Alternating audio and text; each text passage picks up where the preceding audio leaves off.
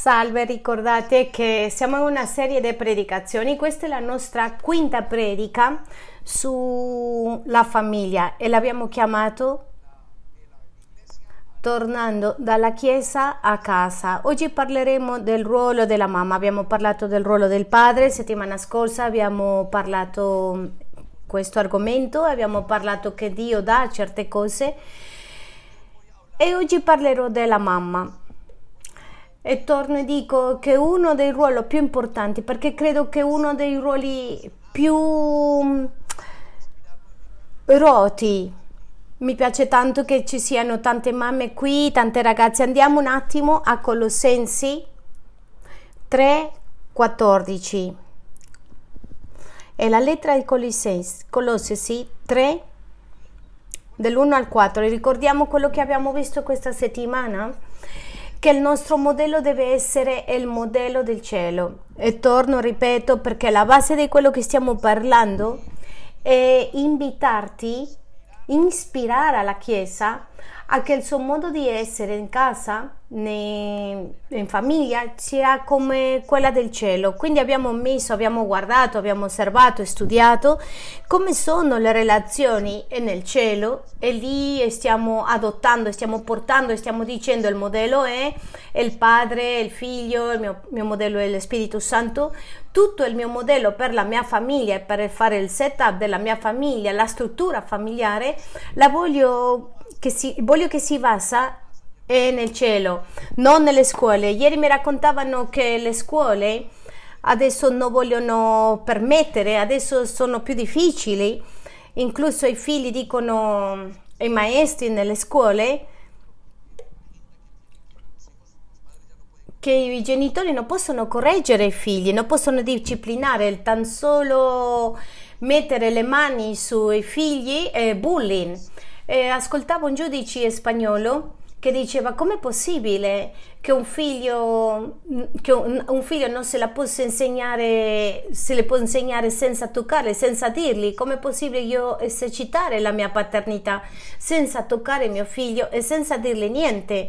E lui diceva che si sta evitando due cose, si sta evitando il, l'aggressione fisica e l'aggressione emozionale. Lui diceva come giudici, lo dico dalla mia prospettiva come padre che io ho fatto come figli, io disciplinato, ho fatto tutto quello che dovevo fare, ma la legge penso che è fuori contesto perché non è possibile disciplinare un figlio senza toccare e senza dirgli, senza correggere, come che i genitori siamo proprio legati, ma per noi non va questo anche se il mondo insegna un'altra cosa diversa ai nostri figli anche nelle scuole. Voglio dirvi genitori che questo che insegnano, ma noi non siamo così. Noi facciamo crescere i nostri figli d'accordo alla parola di Dio, a quello che Dio dice, indipendentemente dalle conseguenze che questo possa avere. Perché? Perché sappiamo che le conseguenze che ha un figlio formato bene è una vita in santità, una vita vicina a Dio, è una vita che le libererà la sua anima del male e questo c'è scritto nella parola di Dio. Allora niente, allora abbiamo parlare mm, velocemente che la famiglia è un sistema di adorazione. Ripetiamo insieme, la mia famiglia è un sistema di adorazione. Il sistema di adorazione in casa tua e nella tua famiglia per Dio è quello che vede tutte le mattine, quello che vede mm, il venerdì mi raccontava mia figlia che arriva, che arriva a casa sua cantando, cantando musica normale, secolare.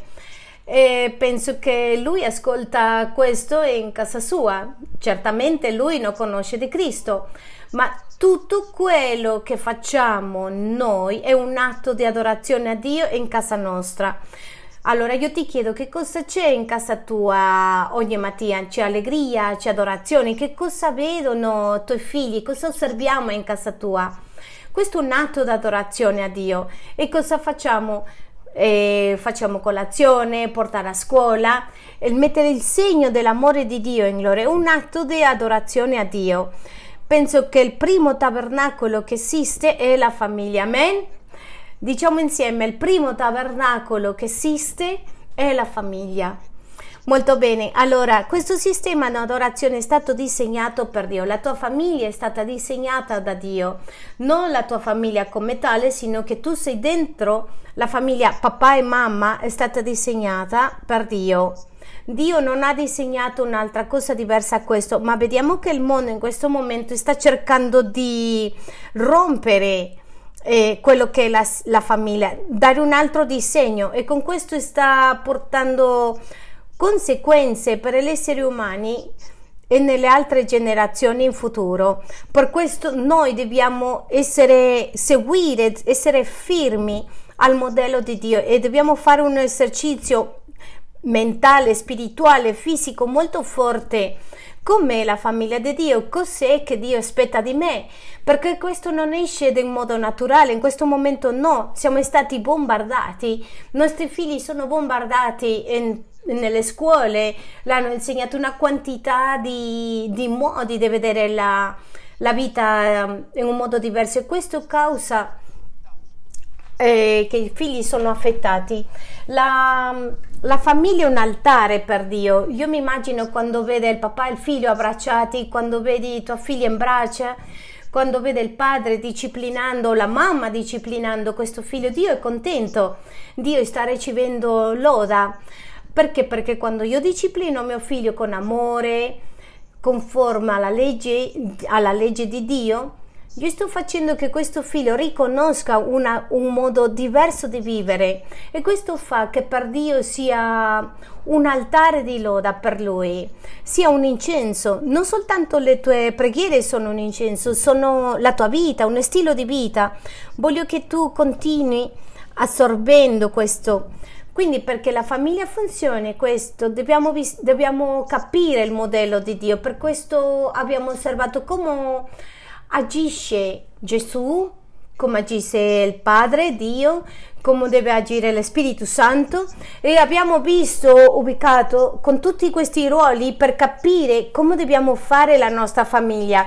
Così come queste ragazzine che mi guardano quando diventano eh, grandi, mi guardano con uno sguardo profondo, capiranno come come portare la famiglia avanti. Saranno esperte perché potranno osservare la parola di Dio e dire ah, così mi devo comportare. E, e faranno un paragone, questo dice la parola di Dio e questo mi dice il mondo, queste sono le di- idee che ho dentro, no, devo scegliere questo, la parola di Dio, così avremo matrimoni felici, vite felici e famiglie felici, avremo, avremo eh, avverato lo scopo di Dio, così troveremo il modello. Andiamo a Colossensi, a Col- Colossensi 3, versetto 1, no, versetto 3. Colossesi 3, 1, sì.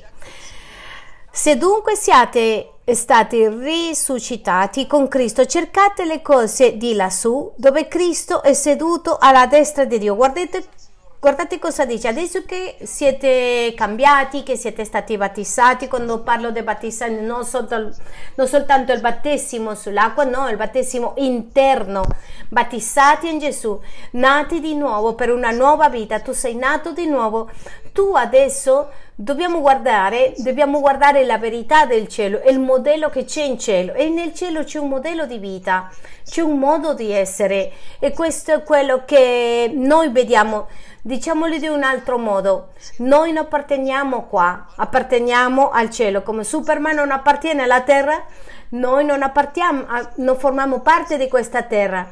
Sembra semplice, ma ti dico, tu non formi parte di questo, di questo mondo. Guardate cosa dice.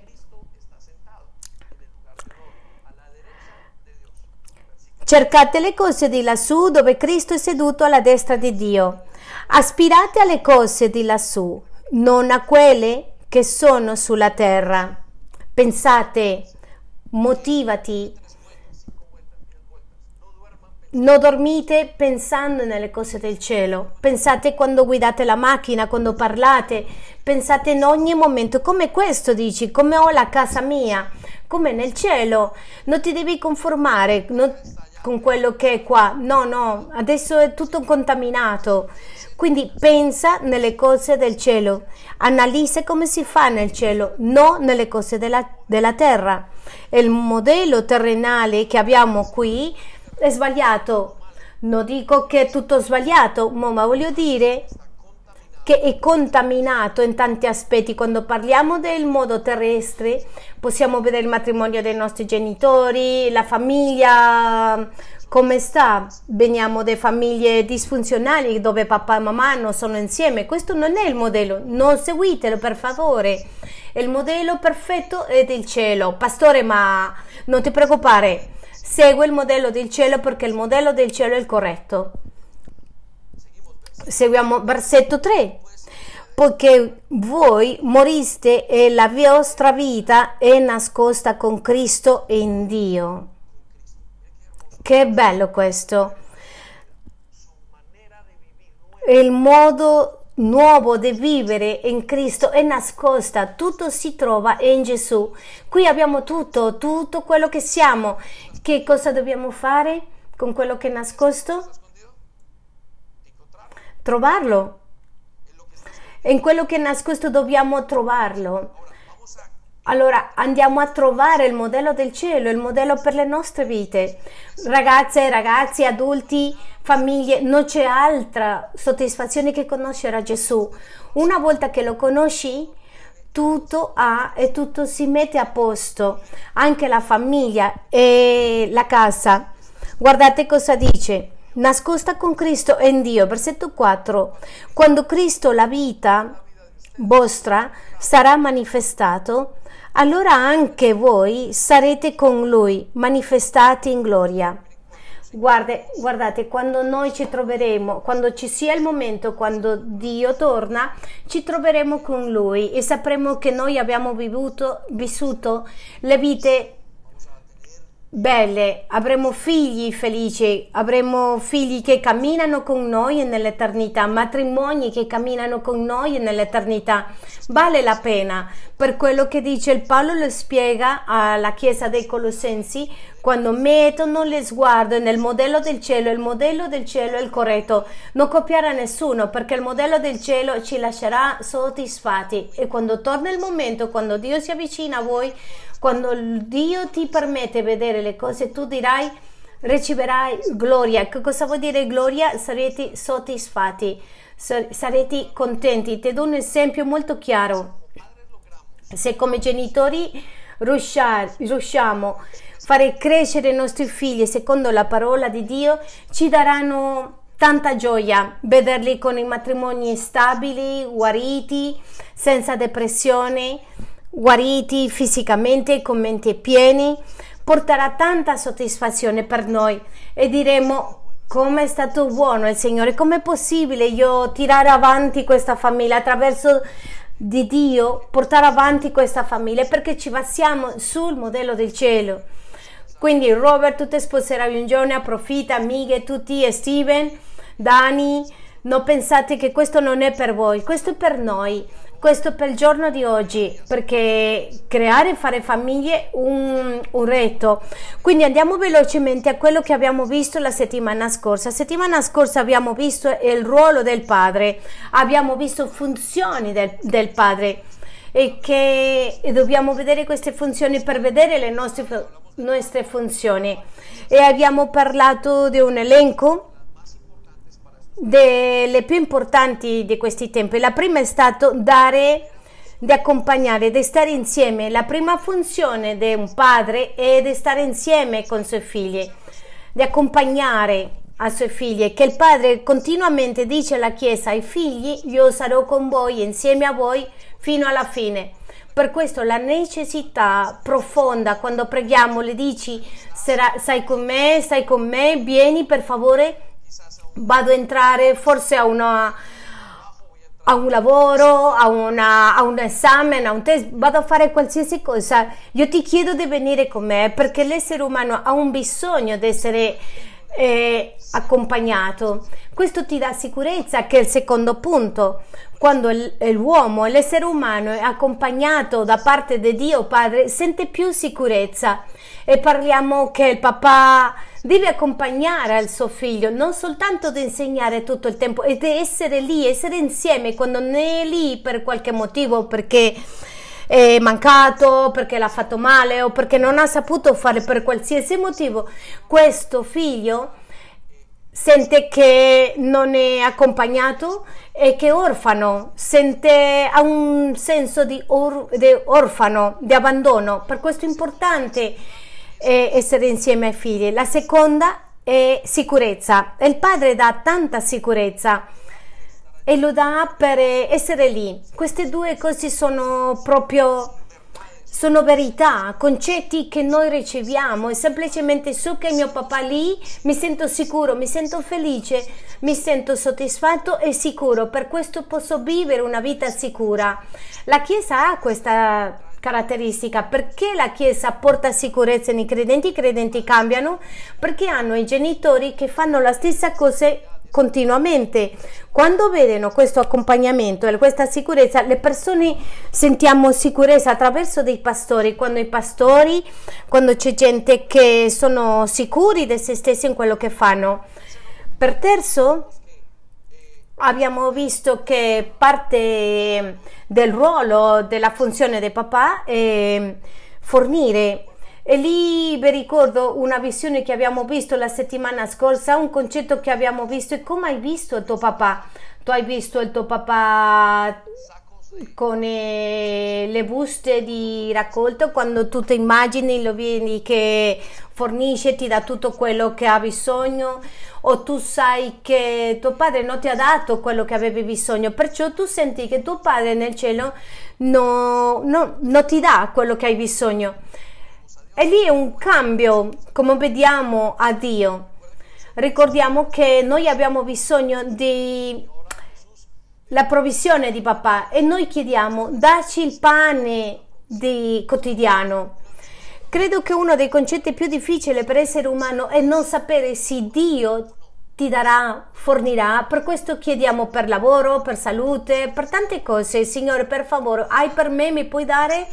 E questa necessità è quando Dio ti darà o dubbio è quando nostro Padre nella terra non ci ha dato, diventiamo nervosi al futuro, quelle cose che arrivano e ci è un po' di, più difficile. Ma Abbiamo visto per quarto punto è liderare, dirigere. Sempre cerchiamo a Dio come il nostro modo di trovare il futuro, sempre troviamo la parola o cerchiamo a Dio come la parola di saggezza e che il bambino cerca il papà dicendo tu lo sai dove andiamo? Quello che papà dica lo crede con gli occhi chiusi. Se tuo papà ti dice una bugia molto grande, il bambino la crede. Perché la crede? perché conosce, sa e, spera di essere liderato e quando il padre lidera come lidera il Dio, il padre del cielo ti mostra la, la strada, tu senti, tu ti senti come un figlio in casa. Quindi è importante che tu capisca questo. Ti voglio portare allora al ruolo delle mamme. Andiamo un attimo a vedere il ruolo delle mamme e per questo vorrei che abbiamo il modello dello Spirito Santo. Oh, in questi momenti parlerò dei modelli più difficili di capire nella parola di Dio, eh, più sconosciuti perché ci sono tanti, tante opinioni. Prima di spiegare sulla base biblica, vorrei insegnarti che nel cielo il Padre, Dio, si comporta come Padre e noi perdiamo di vista il fatto che lo Spirito Santo eh, agisce come madre. Le funzioni dello Spirito Santo è come una mamma, ha cura, ha una relazione molto diversa a quello che è il Padre dei Cieli. Quindi la grandezza del ruolo della mamma è diversa a quella del papà. Ti ripeto, la grandezza del ruolo delle mamme è diversa al ruolo del papà. E perché diversa? Perché il, il ruolo del papà va d'accordo all'onore e all'autorità e comunque la mamma va d'accordo al suo lavoro interno. Diciamo, lo spiego di un altro modo. Il ruolo del padre il ruolo del padre per esercitare il ruolo del padre correttamente ha a che fare con l'autorità, un pochettino lontano, ma ha a che fare con onore. E la parola di Dio lo dice allo Spirito Santo glorificato, no, al Padre. E comunque vediamo e capiamo attraverso di tutta la parola di Dio che non riusciamo a arrivare a quello che Dio fa e nelle nostre vite se non sarebbe stato per lo Spirito Santo. Quindi nella base attuale il papà, il cacciatore va a lavorare, lavora, lotta e la mamma rimane dentro casa. Anche se non riceve la gloria come quella del padre, riceve una gloria per il suo lavoro interno, per quello che abbiamo concetti come mia mamma è stata forte, coraggiosa, mia mamma ha fatto tutto, mia mamma ha fatto tutto e alziamo la mamma di un modo, comunque il modello corretto è alzare al papà. Quindi non è che lo Spirito Santo le ruba, la, porta via la gloria al papà, no, sino che più il padre sale su del livello è perché la mamma ha fatto un bel lavoro. Ci siamo? Di più c'è una persona, un credente, un figlio in casa che ha una migliore visione del suo padre è perché la mamma ha fatto un lavoro migliore con questo padre. E questo importantissimo nella vita del credente e nella famiglia e nel modello del cielo. Per quello che troveremo in tutti gli aspetti allo Spirito Santo facendo, educando al credente. Vi do un esempio, andiamo alla, lettera di, alla prima lettera di Corinzi 12. L'impatto della mamma nell'essere umano è unico. Infatti, le dicevo la settimana scorsa che se manca il papà c'è un problema grave, ma se manca la mamma, e quando parlo di mancare fisicamente o presente, assente dentro la famiglia, che questo è un problema molto grave. In pastorale, in tutti i momenti, è molto più facile aiutare una persona che ha perso la relazione con il padre, che ha perso la relazione con sua madre. Infatti, vi racconto una cosa, sono più gli uomini che hanno lasciato casa, famiglie e meno che le mamme hanno lasciato famiglia. Questo vuol dire che quando la mamma è in casa e può mantenere la relazione in casa e nelle famiglie è meglio. Per questo non siamo in un momento così difficile perché le mamme continuano lì, ma quando la mamma lascia casa c'è un, dan- un, danno proprio molto grave, molto più grave. Quindi andiamo alla prima lettera di Corinzi 12, versetto 4. Voglio che osserviamo un momento come agisce lo Spirito Santo. Ora vi è diversità di doni, ma vi è un medesimo spirito vi è diversità di ministeri, ma non vi è che un medesimo Signore. Vi è varietà di operazioni, ma non vi è che un medesimo Dio, il quale opera tutte le cose in tutte. Ora a ciascuno è data la manifestazione dello Spirito per il bene comune. Infatti a uno è data mediante lo Spirito parola di sapienza, a un altro parola di con- conoscenza secondo il medesimo Spirito, a un altro fede mediante il medesimo Spirito, a un altro doni di guarigione per mezzo del medesimo Spirito. A un altro potenza di, opera, di, operare miracoli, a un altro profezia, a un altro il discernimento degli spiriti a un altro, diversità di lingue e a un altro in la interpretazione delle lingue.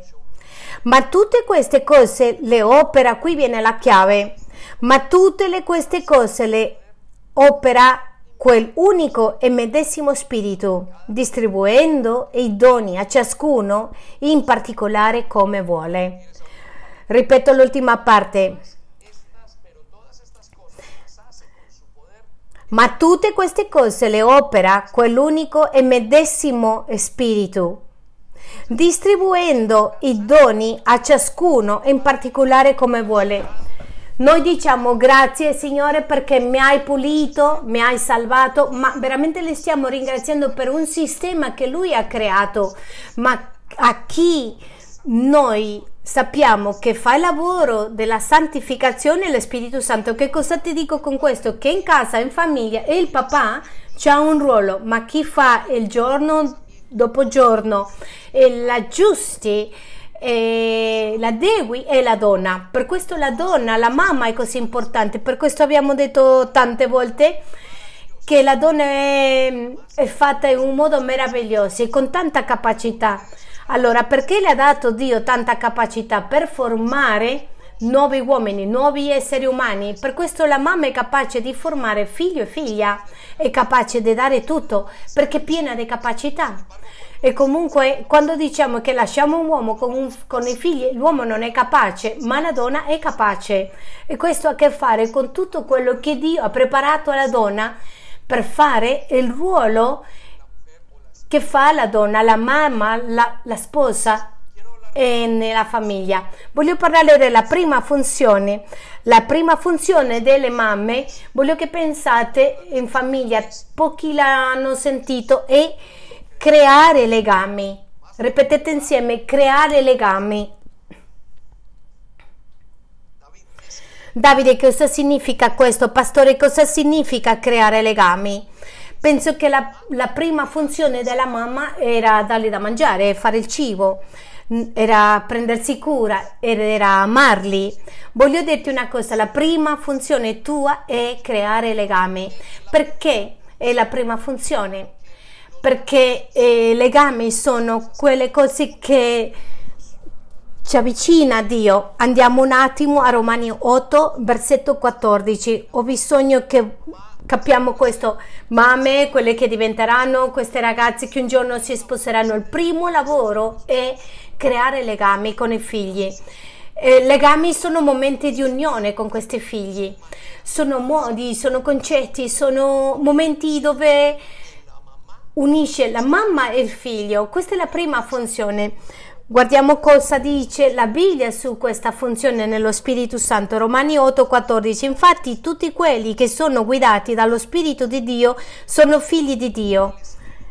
Lo Spirito Santo è chi porta una persona a capire che è figlia di Dio. Nella casa, nella famiglia, la mamma è quella che porta questo figlio a sentirsi figlio.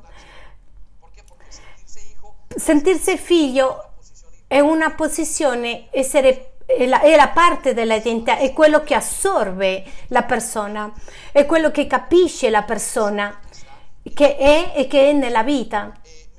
Guardate cosa dice Colossensi 2, 2 dei legami e Paolo insisteva su, queste, su questi punti affinché loro cuori siano incoraggiate e unite mediante l'amore, siano dotati di tutta la ricchezza della piena intelligenza per conoscere a fondo il, il mistero di Dio.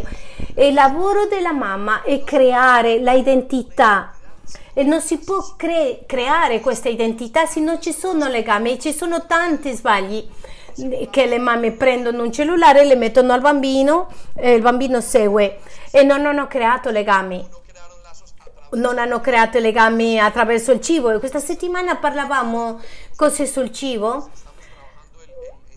C'è un gruppo che stiamo lavorando durante la settimana e parliamo del cibo. Voi sapete quanto è importante il cibo?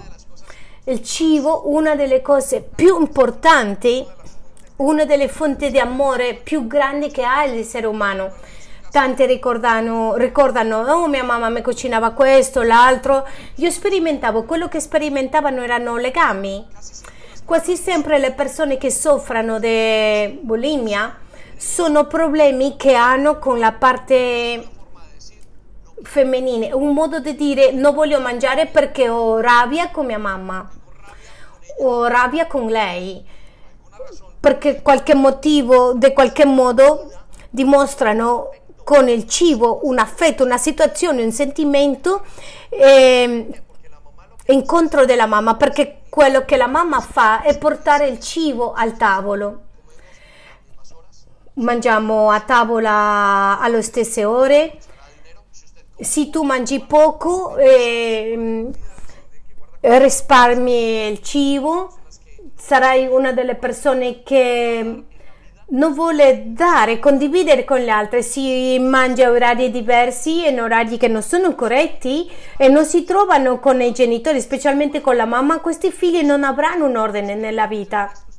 Voglio che pensate a questo, stiamo parlando di una cosa molto naturale, perché quello che fa, che fa il legame di questo bambino che ha, sono legami e l'odore, sai che quando un, un bambino è neonato sente l'odore della mamma, sente l'odore profondamente. Quanti bambini piangono? Quello che vogliono, desiderano è l'odore della mamma perché hanno mangiato e sentono sicurezza. Questo è il legame che continuamente c'è con la mamma. Ci sono bambini che non hanno allattato i figli e quando non sono stati allattati di qualche modo hanno detto no voglio che il mio corpo rimanga bene non ho allattato i figli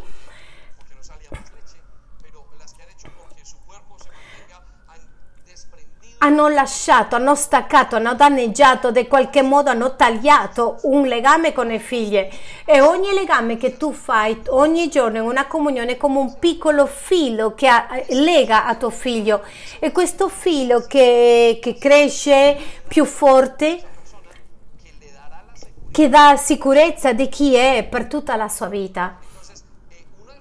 Quindi uno dei più grandi problemi che abbiamo è che le mamme quando vanno a lavorare, quando lasciano la famiglia, la casa, perché non c'è il papà, perché questo uomo è andato via o la situazione lo dice in questo momento perché semplicemente c'è una moda di uscire, loro pensano che stanno raggiungendo tutto perché vogliono essere uguali agli uomini e stanno facendo un, un sbaglio grande perché non c'è legame con i figli. Qual è il legame dei figli quando la mamma esce? Il cellulare, Netflix, il, il tablet?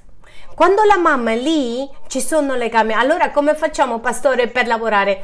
Tu devi cercare il modo per fare, creare questi legami e troviamo il luogo dove hanno trovato questi legami, si sentono instabili, insicuri,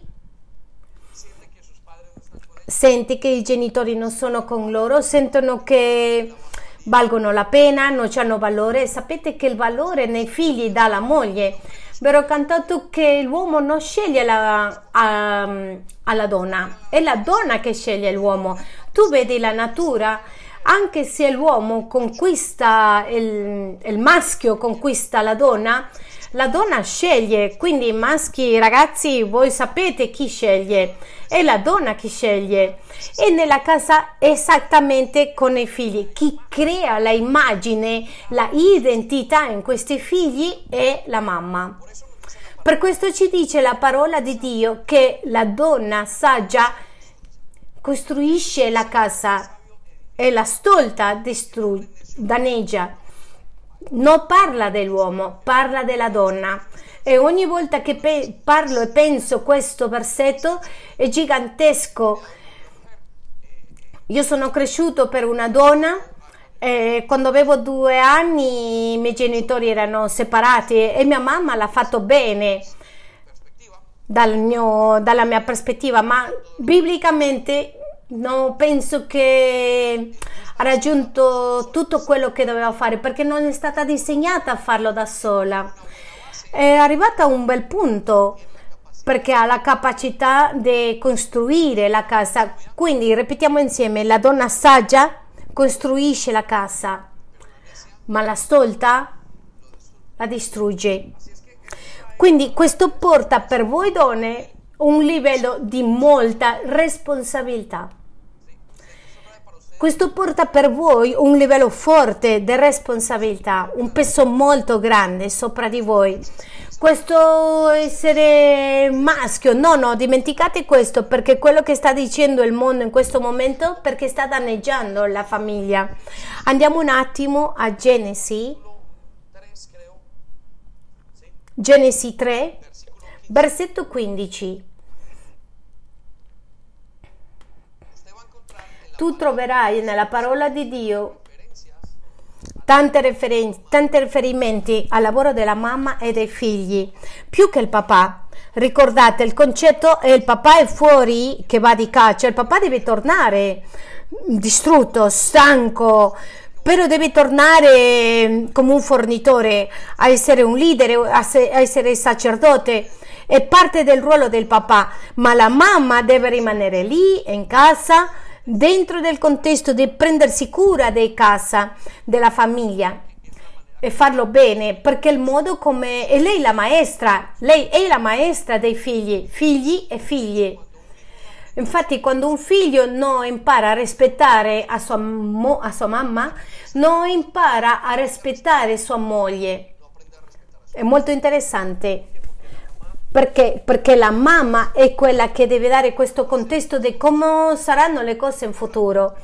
Quindi perché voglio parlare di questo versetto, guardate la guerra eh, tra l'umanità e i figli, guardate questo, Genesi 3, versetto 15, e porrò inimicizia fra te e la donna e fra la tua progenie e la progenie di lei. Questa progenie ti schiaccerà il capo e tu le ferirai il calcagno. Lei è capace di trasmettere questa identità. Come sono stato cresciuto per una donna, posso dire io posso fare lavoro, posso essere anche mamma come lei, è riuscita a essere mamma. Non, non, riesco a fare quello che fa Sandy. Lei lo fa con tanta cura, con tanto amore. Io lo faccio, eh, urlo di più. Io non riesco a fare quello che lei fa no per mancanza di capacità, perché non voglio, sino perché non sono stato fatto per questo, perché la donna è quella che segna questo, questa marca. Allora guardiamo a Romani 8:15 perché lo Spirito stesso le assicura al nostro spirito che siamo figli di Dio. E lo Spirito, la mamma, è quella che assicura che il figlio ha identità. Figlio, non ti preoccupare, lo abbraccia, lo insegna, lo disciplina. Quando vediamo che la casa lo porta il papà e fa le funzioni dell'uomo, vediamo che c'è un sbilancio in casa. Allora facciamo una pausa. Com'è stata la relazione con i tuoi genitori? Con chi hai lottato di più? Con chi hai fatto i legami? I legami devono essere fatti con la mamma. Se il papà può fare certi legami ed è molto importante perché questo ti porta mm, accompagnamento, ma i legami devono essere fatti dalla mamma. Se la mamma non lo fa, è proprio molto grave, il dolore è molto grave, i problemi psicologici sono molto più profondi di quello dell'uomo, sono molto più grandi i vuoti. Ho spiegato perché, perché la donna è fatta con, un, con tantissime capacità. Per quello devi farlo. Allora andiamo a vedere in un'altra versione. E voi non avete ricevuto uno spirito di servitù per ricadere nella paura, ma avete ricevuto lo spirito di adozione mediante il quale gridiamo Ava Padre. Ragazze, quando voi avete figlio, dovete portarli, dovete, dovete, creare questo legame. La mamma che è in casa, che continuamente fa questo legame. Voglio essere molto enfatico perché la donna latinoamerica ha questo problema. Quando perde il suo marito pensa che il suo figlio è il suo marito. E passano a un altro livello totalmente ed è molto serio. Infatti in paesi come Latino America in posti come Latino America sempre si mette la donna prima dell'uomo. Perché? Perché sono fatti legami eh, in un modo scorretto. È la mamma che deve fare questo ruolo. Io vedo tanti uomini qua con i figli ne, nelle braccia e capisco che ci sono uomini molto bravi che lavorano con suo figlio. Ma con, mi preoccupa quando vedo questa mamma che è, è, non è collegata con i figli.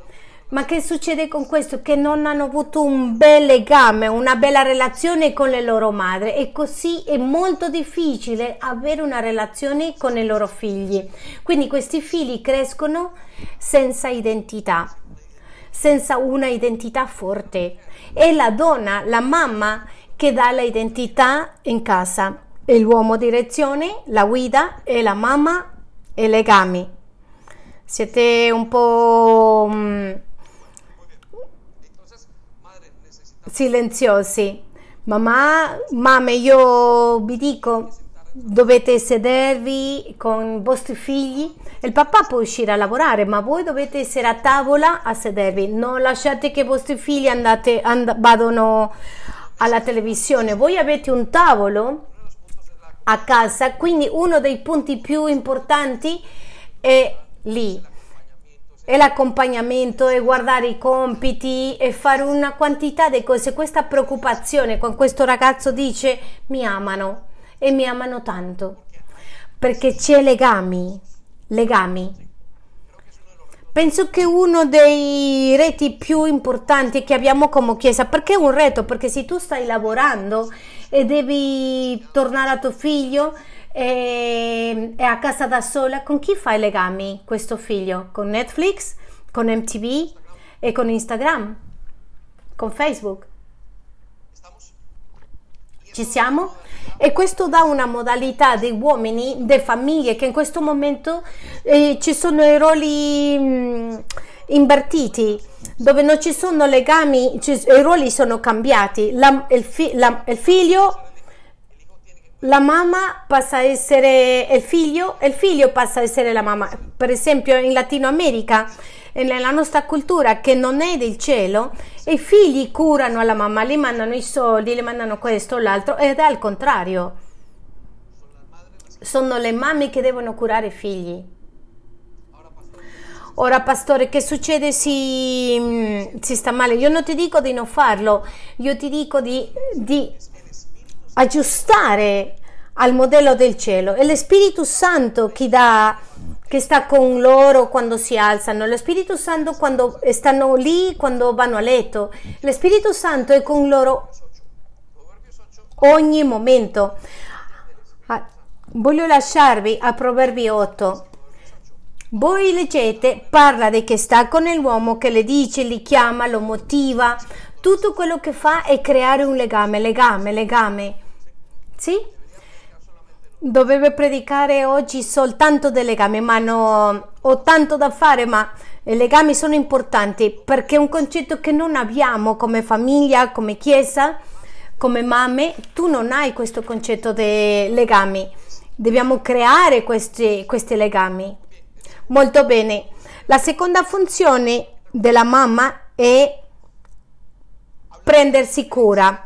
Parliamo della diversità da proteggere e prendersi cura. Parliamo di fuori del papà, della casa, delle porte, dei muri della casa. Fuori e il papà protegge, ma dentro di casa, dentro del contesto di casa, dentro di casa. La mamma si prende cura quando parliamo di prendersi cura, non parliamo che arriva leone, no, no, no, stiamo parlando della cura pastorale di casa quando i figli arrivano tardi e mia, ma- mia moglie li prepara da mangiare e le può fare da mangiare a qualsiasi ora che arrivano. Le manca questo, le manca l'altro, cura i vestiti, cura tutto. Perché? Perché si, si sforza per questa cura. Noi possiamo vedere con una persona che è single le manca una donna in casa, vediamo trascurati, in verità quello che le manca è una mamma. Per questo che le succede all'uomo quando si separa è che l'uomo esce e solo e le manca la cura maternale della moglie e quando la moglie non ha avuto questo legame nella sua mamma non cura il marito. Perciò è difficile curare i suoi figli. Per questo dobbiamo riprendere questo ruolo per riuscire a curare i nostri figli. Andiamo a Giovanni.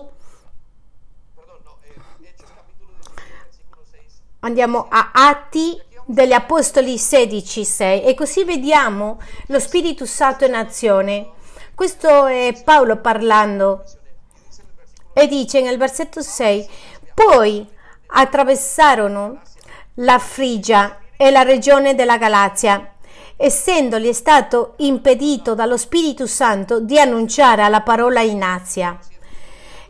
e giunti ai confini della Mizia cercavano di andare in Britinia, ma lo Spirito di Gesù non lo permise loro.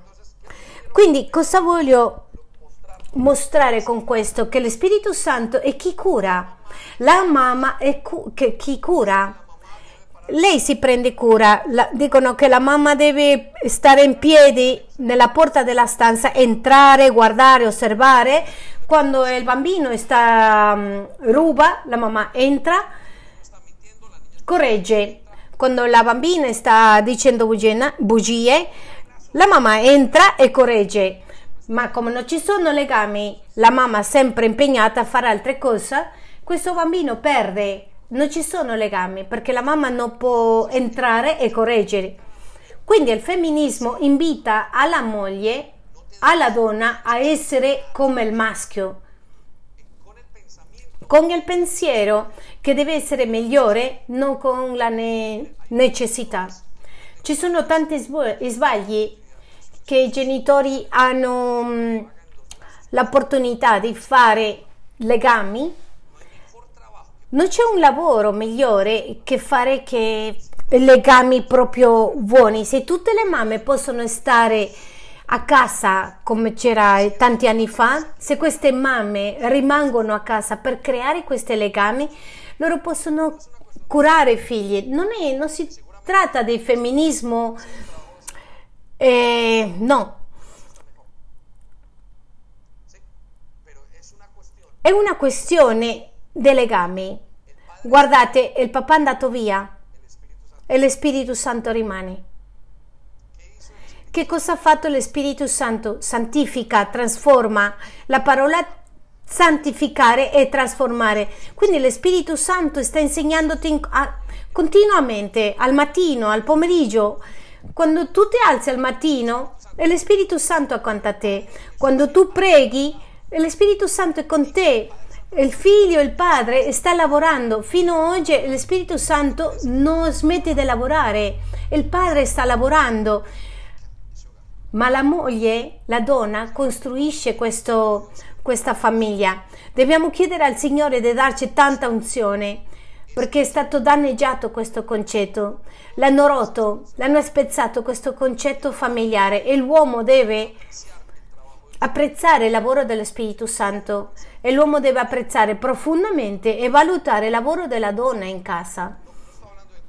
Non sto parlando del lavoro di pulire la casa, sto parlando del lavoro di creare legami che lo fa attraverso di tutte queste cose. Andiamo un attimo a Proverbi 31, versetto 15.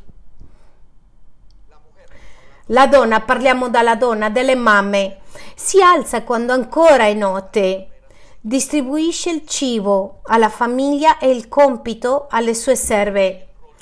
Il ruolo biblico dice si alza e distribuisce il cibo alla famiglia. Papà, voi siete bravi cuochi, ma la mamma deve creare questo legame. E lei, perché quando le dà lei mi sta dando tutto. Mi sento pieno, piena. Voglio che pensate a vostre famiglie, a vostre case, com'è? E voglio, che, voglio invitarvi a portare al concetto del cielo. Chi si alza al mattino, dal, chi si alza mamma, a distribuire il cibo per i figli, è lei che si alza, è lei che crea legami dall'inizio. E portiamo al contesto dello Spirito Santo in te. Chi è al mattino con te? È lo Spirito Santo. E il padre è uscito a lavorare, è seduto nel trono. E il figlio dov'è? Lavorando vicino, accanto al padre, stanno proprio spaccandosi.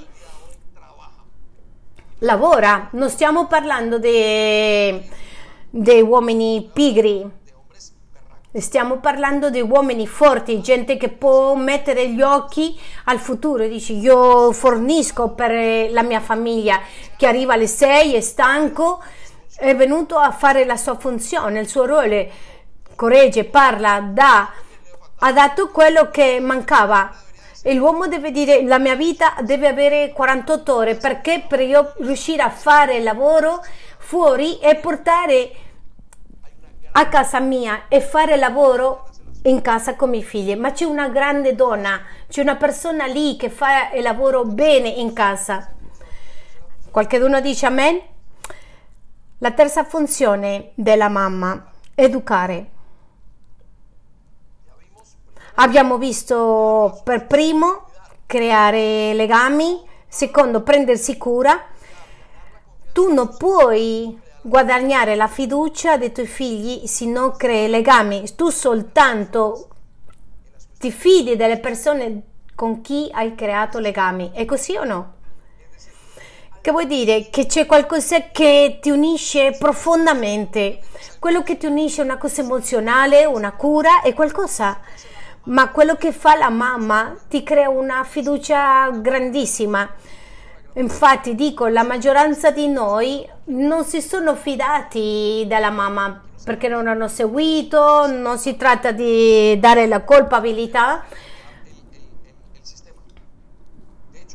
Infatti quando una mamma sbaglia è, è talmente doloroso, quando il papà sbaglia non c'è problema Sto parlando di quando il papà non fa il suo ruolo, è doloroso, ma quando la mamma cade di questo pedestale perché è fatta con tanta bellezza, il dolore dei figli è tremendo. È caduto un idolo molto grande che è la mamma. Ci siamo? Per il livello di fiducia che abbiamo. Quindi quando arriva la gente a cercare al Signore nella chiesa, sapete cosa succede? Per tanti è facile pregare allo Spirito Santo e risulta molto complicato pregare a Dio come papà. Tanti dicono mi sento ridicolo chiamarlo pavo, papo, papà, papà, ma parlare e pregare allo Spirito Santo è molto più semplice perché in qualche modo è collegato con la relazione con la mamma, perché la mamma e crea una, un legame profondo. Perché? Per i legami che esistono con la mamma, dovuto a questi legami e che curi il lavoro che stai facendo e quando ti prendi cura eh, di cucire, di fare tante cose e anche di disciplinare tirare l'orecchio perché questo ragazzo non si sta comportando bene. Questo è curare, quello che porta a educare. E il ruolo della mamma è curare. Andiamo un attimo a Giovanni. Al Vangelo secondo Giovanni 14, versetto 26, vediamo lo Spirito Santo in azione, ma il Consolatore, lo Spirito Santo, che il Padre manderà nel mio nome, vi insegnerà ogni cosa e vi ricorderà tutto quello che vi ho detto.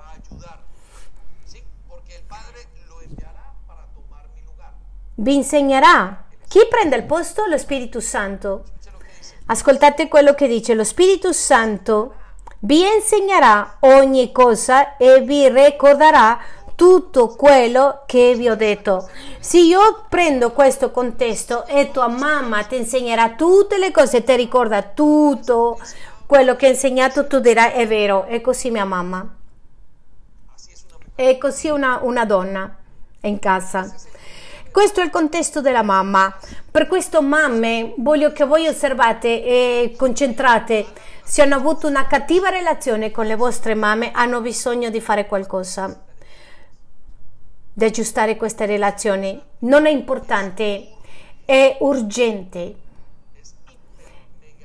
È iper mega urgente perché questo che stanno dando per vostri figli se voi non avete una buona relazione con la mamma non potete avere una bella relazione con, le, con vostri figli a meno che con, tu con lo Spirito Santo possa farlo sto parlando delle figlie dei figli che eh, devono lavorare. Che succede col marito? Che quando la mamma ha avuto una bella relazione con la mamma, arriva a casa e sperimenta una mamma. A volte le dico a Sanni perché è importante per me Sanni? È perché somiglia a mia mamma. E un uomo cerca una mamma. Ma quando la donna non ha avuto una buona relazione con sua mamma, ha tanta difficoltà perché il marito non riesce a fare il ruolo di mamma. Ci siamo? Andiamo molto piano e cerchiamo di, che sia molto chiaro perché voglio ispirarti che tu arrivi a casa tua e dica devo fare questi legami, devo creare questi legami, devo imparare di nuovo. La donna che non ha avuto una buona relazione ha bisogno di entrare in un processo profondo con lo Spirito Santo. E c'è bisogno coscientemente osservare che cosa fa lo Spirito Santo e dire io voglio essere come lo Spirito Santo, curare, riprendere, essere lì, si alza. La vita dice in Ecclesiasti, in Proverbi, lo Spirito Santo nella strada urla, esce. Prima usciva la mamma per questi ragazzi mentre il papà lavorava, le portava dal bar, le portava indietro, li urlava e gli uomini ricordano il giorno che mia mamma mi ha, mi ha, picchiato, mi ha sgridato, mi ha disciplinato. Quando mia mamma, mia mamma, mia mamma non le sta togliendo il, il valore al papà, si riferisce al lavoro unico che fa la mamma. Se abbiamo l'opportunità che le nostre mamme, mogli, alzano e recipulano, i nostri figli lo faranno bene. Andiamo un attimo a Proverbi 29, versetto 15. Ascoltate questo, ho bisogno che ci concentriamo. Proverbi 29, versetto 15. La verga della reprensione danno saggezza, ma il ragazzo, qui arriva una, una, parte molto importante, ma il ragazzo lasciato a se stesso fa vergogna a sua madre. Per chi la vergogna? Per sua madre, perché non dice che è una vergogna per suo padre? Perché Dio è ingiusto? No, perché chi è in casa creando legame, dirigendo, insegnando, prendendosi cura è la mamma. A me mi sembra ingiusto da una prospettiva, se tu non l'ascolti e non sai cosa stai parlando, ma come mai questo ragazzo è uscito male, storto per la sua mamma?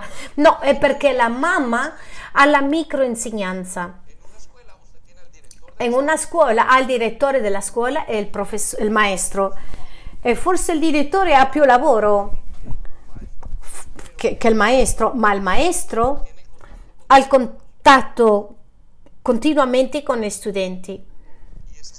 E questo è il ruolo di casa tua.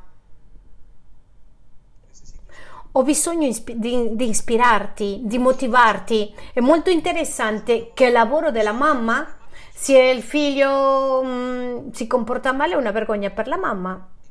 Si sono maleducati è la vergogna per la mamma e lo so che è frustrante perché tante mamme hanno fatto il ruolo di papà e mamma, ma voglio che tu sappi che il primo ruolo che dovevi fare è il tuo di mamma.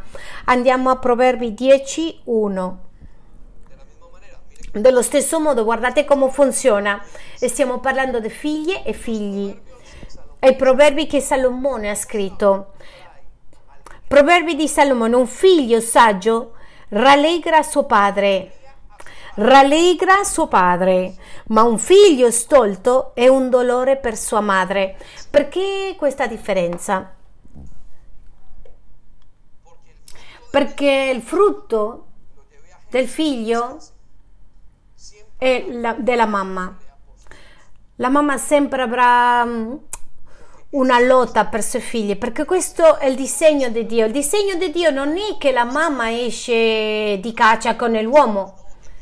Il disegno iniziale di Dio è che l'uomo esce e la moglie si dedica in casa a formarli bene, a fare che questa figlia impara questo, a fare il suo lavoro, a fare che hanno valori, che sia responsabile, che lavora è la donna che insegna che questo maschio deve uscire di casa e le dice al papà portamelo fuori perché qui c'è un problema, se questo non lo porti fuori devi... c'è un problema. Il ragazzo non vuole uscire, aiutare a, a, lavorare con il papà, no, ha tagliato il cordone umbilicale e va a lavorare nel, nella, in montagna. E, e spaccate la schiena perché qui dobbiamo eh, fornire, mentre le donne fanno il lavoro in casa. Quindi qual è l'allegria? Che figli quelli che ho, dice il maschio, il papà. E quando escono male e sono stolti, e nel suo cosciente la mamma dice, ah, che dolore. Al maschio non le, fanno, non le fa male i figli come li fanno male alla mamma. E non è che il figlio sia un maleducato no no no. È che il maschio non l'ha lattato e che non l'ha avuto dentro per nove mesi. Quindi non c'è un legame una connessione profonda. Ascoltate bene questo. Senza uscire dal contesto ho ammirato tanto il ruolo delle mamme. Ho facilità per dire che non è il concetto come il mondo li presenta oggi. Sono stato cresciuto per una grande donna, ho una grande donna accanto a me e la mia prima relazione è con la mia pastora, ho una capa e lavoro molto bene. Sì, le persone che sono state create per donne non hanno problemi, ma non è uguale. La donna soffre per un figlio, il maschio dice vai, portalo fuori, ma la moglie soffre per questo figlio e mi sono chiesto che cosa sente una donna con un figlio dentro per nove mesi. Crea, cresce dentro di lei stessa. Questo legame è fortissimo. Quando questo figlio nasce, la donna deve continuare a creare questo legame. È la donna che deve continuare con questo legame. È la donna che fa forti questi legami. È verità quello che dice i Proverbi 10.1. Il figlio stolto porta tanto dolore perché nel suo interiore c'è qualcosa, c'è un legame che è ancora collegato. Voglio essere molto enfatica in questo. La ultima funzione della mamma è dare gloria al papà. Signore, donne, ragazze, che, che quando avrete 25-30 anni vi sposerete, voglio dirvi che i vostri figli avranno la immagine che voi le darete del papà. Romani 8:15. Andiamo a questo versetto. E voi non avete ricevuto per ricadere nella paura, ma avete ricevuto lo spirito di adozione. Chi vi ha dato lo spirito? Dio. Chi vi ha dato lo spirito? Dio. Dio è il Padre. Ascoltate quello che dice. E voi avete ricevuto uno spirito di servitù per ricadere nella paura, ma avete ricevuto lo spirito di adozione mediante il quale è lo spirito che glorifica il Padre e ci permette chiamare a Dio papà. Donne, voi non vi immaginate il sbaglio che avete fatto quando avete parlato male dei vostri mariti ai figli. E il marito ha fatto male, ha sbagliato, ha fatto tante cose e la moglie va e piange con il figlio.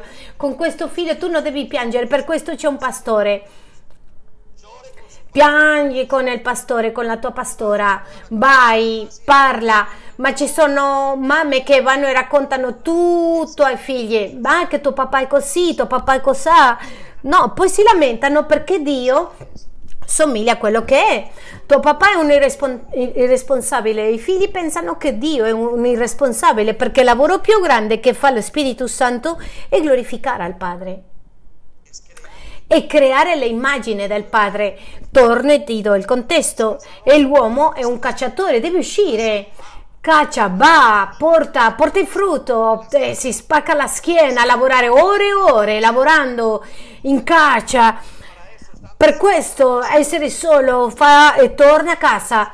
Da questo, da quando è uscito fino a quando è arrivato, sono passate 10-15 ore. La mamma le dice al figlio: Adesso arriva papà, è un campione è un cacciatore, sicuramente porta un, un agnello. non lo so se voi avete mangiato leone, però bene. ma sicuramente si è cacciato questo leone, l'ha portato e la mamma quando arriva le dice vai, riceve al tuo papà, togliele le scarpe, mettele le ciabatte e il papà deve stare bene perché domani si deve alzare di nuovo, deve uscire di nuovo a lavorare.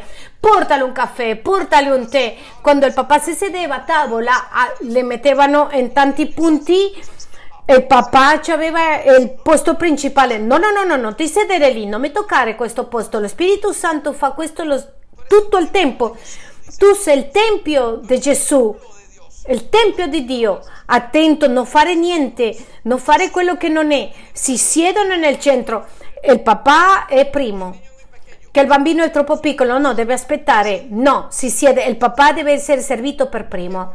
Perché? Perché questo disgraziato sta facendo le cose bene, non lo so se sta facendo bene, non sei tu che devi farlo, ma i tuoi figli devono vedere una immagine corretta di un papà e al vedere la immagine corretta di un padre, loro saranno questi genitori perché tu li hai insegnati. Quindi quando questa mamma le dice tante cose ai figli, quasi sempre succede le stesse cose. Vedi, Dio non serve a casa mia, perché non ha visto un modello corretto. La mamma è quella che crea questa immagine. La immagine che tu hai di Dio, papà, tu non l'hai mai visto. È l'immagine che lo Spirito Santo ti ha dato. Ci sono due immagini, quella che ti ha dato la mamma in casa e la seconda è quella che lo Spirito Santo ti sta dando in continuazione. Ti sta trasformando l'immagine di papà. Continuamente, continuamente, continuamente. Per questo ci dice Proverbi, no, Romani 8:15, e lo Spirito è lo spirito di adorazione mediante il quale gridiamo Abba Padre. Adesso chiamo il gruppo di, di Loda. Andiamo su Proverbi 31, versetto 23. Suo marito è rispettato alle porte della città quando si siede tra gli anziani del paese. Guardate, quello che fa lo Spirito Santo è fare conoscere a Dio. Questo è il suo lavoro. Continuiamo questi passi, lo faremo bene. Vorrei che ci alziamo in piedi.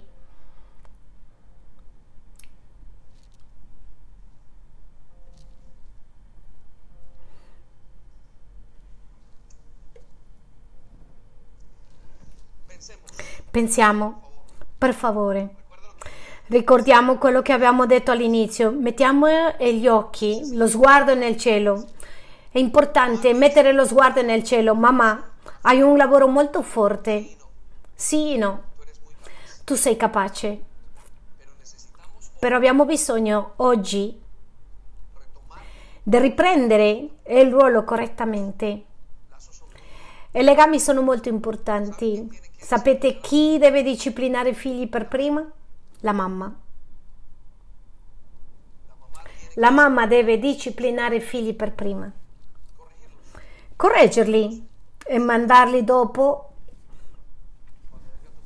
Quando arriva tuo papà ti devo dire questo. E il papà deve arrivare e correggere. Con questo non sto dicendo che il padre non deve correggere Occhio con i padri che non correggono, non stanno insegnando bene in casa, perché voi siete il sinonimo e simbolo di autorità. No, no, correggerlo, gli stanno dicendo non fare quello che devi fare. Ma mamme, stiamo parlando dello Spirito Santo. Legami. Chiedete questi legami. Signore, dacci grazia per fare questi legami. L'ultimo che questo figlio deve sperimentare o che non può smettere di sperimentare questi legami. È un lavoro molto forte. Ammiro le donne che sono da sole perché so cosa significa essere papà e mamma. Ma per questo queste ragazze e ragazzi devono prendere decisioni buone. La immagine non vale a niente. TikTok è una spazzatura. È semplicemente immagine, questo non è realtà. Te lo dico davvero, perché vedo a tante ballando, attirando attenzione di un altro modo. Questa è la realtà. La famiglia è la verità, quello che vivete in casa è la realtà. Vedere le mamme che si alza a servire i figli prima del papà. Questa è la realtà. Vedere eh, soffrire le mamme lontani perché è rimasta incinta. TikTok non mostra questo, le reti sociali non mostra questo. Perché non lo mostra? Perché non fa vedere? Perché è una illusione. Ma voi siete fatti per formare una casa, una famiglia. Siete formate per questo, attrezzate dal mal del più profondo del vostro interiore. Figli, il lavoro delle vostre mamme, voi che avete la mamma da sola, è molto difficile. Io ho visto a mia mamma piangendo tanti anni, con difficoltà, coprendo buchi, facendo un buco per chiedere soldi in prestato, chiudendo un buco, aprendo un altro per chiudere un altro, soffrendo. Un figlio nella droga, cercando di essere il maschio della casa, il capo e non riuscirsi. La lavoro è molto importante. Io vedo nella Chiesa donne che oggi non ci sono legami profondi con i figli, che non sono riuscite a farlo è perché in qualche momento le vostre mamme hanno, hanno visto lo stesso, figli che hanno visto le mamme fare papà e mamma.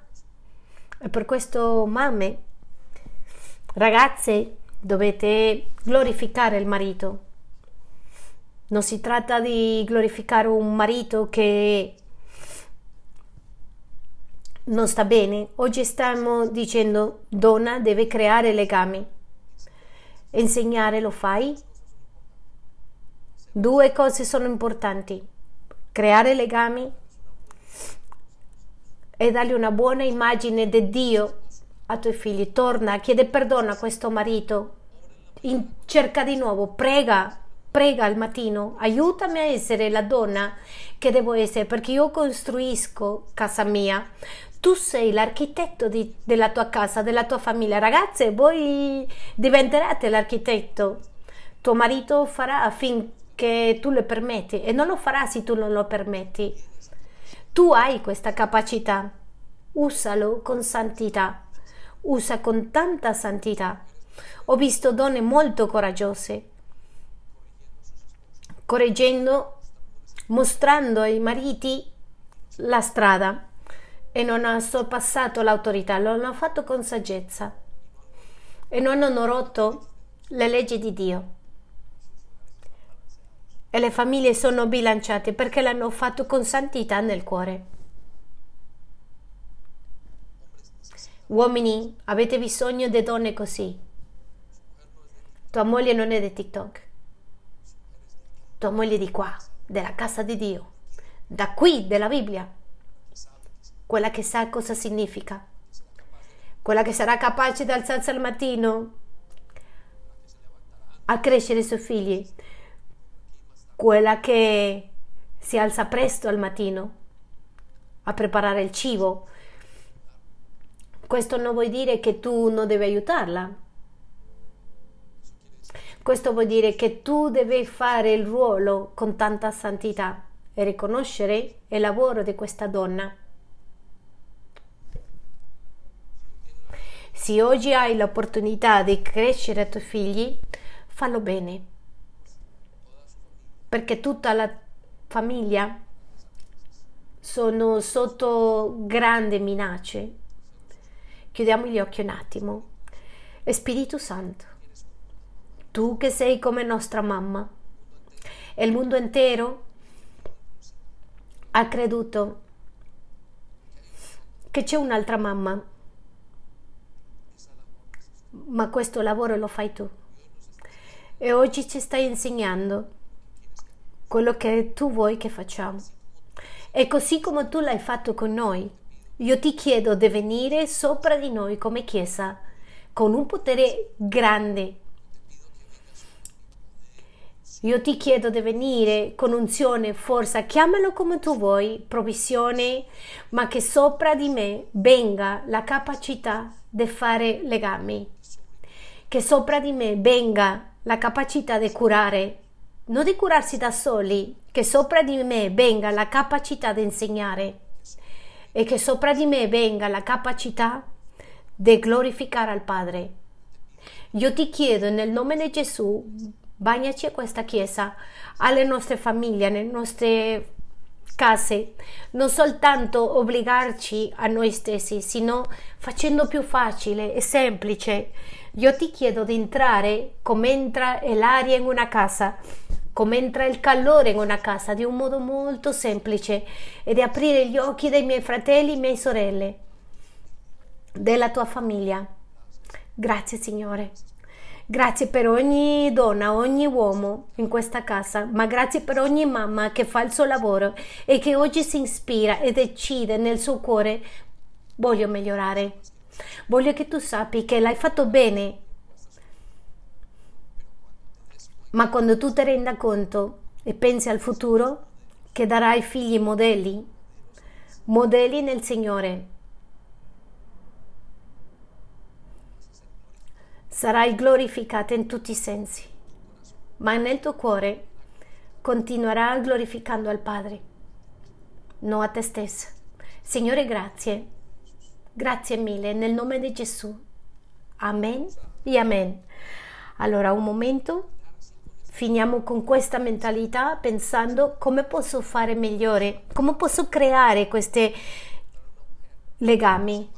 Ragazzi, come posso trovare una donna? Pensate, come posso trovare una donna che sappia fare questi legami? Vivendo una vita santa, pensando come posso fare meglio. Diamo un abbraccio alla persona che è accanto. Che Dio vi benedica.